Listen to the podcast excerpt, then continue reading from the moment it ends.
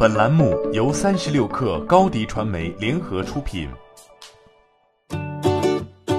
本文来自三十六氪作者牛耕。最打脸马斯克的造车组合出现了。近日，菲亚特克莱斯勒证实，正与富士康母公司红海组建合资企业，来生产电动汽车，并从事车联网业务。其最初的重点是中国市场。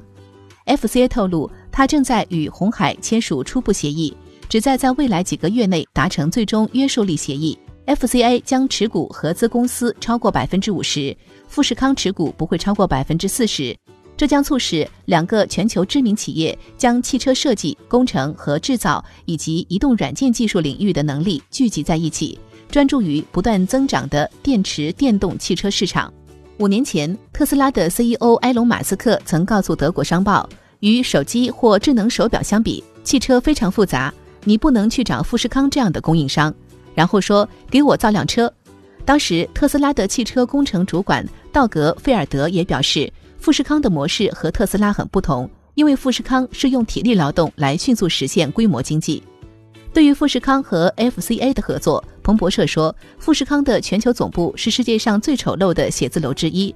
如果你参观过它，就会对这家公司设计汽车的前景感到不安。希望 FCA 能在合作中占据主导地位。但事实上，富士康的造车野心从未熄灭，其投资了滴滴出行、拜腾、小鹏汽车、宁德时代等大批出行相关公司。二零一五年，富士康曾与腾讯、和谐汽车联手造电动车。富士康负责电动汽车的设计与生产制造，但这一项目在二零一六年终止。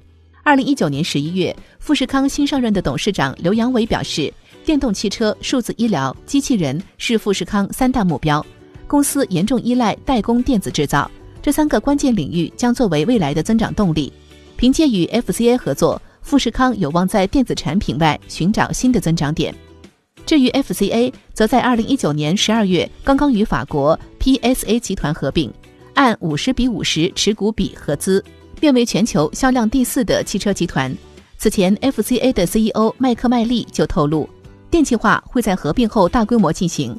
根据 FCA 五年计划，到二零二二年，FCA 将投资九十亿元，为至少三十个全球车型提供一个或多个电动版本。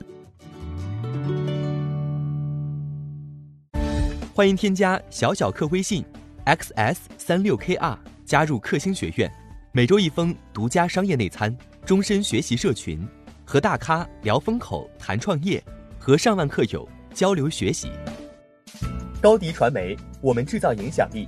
商务合作，请关注新浪微博高迪传媒。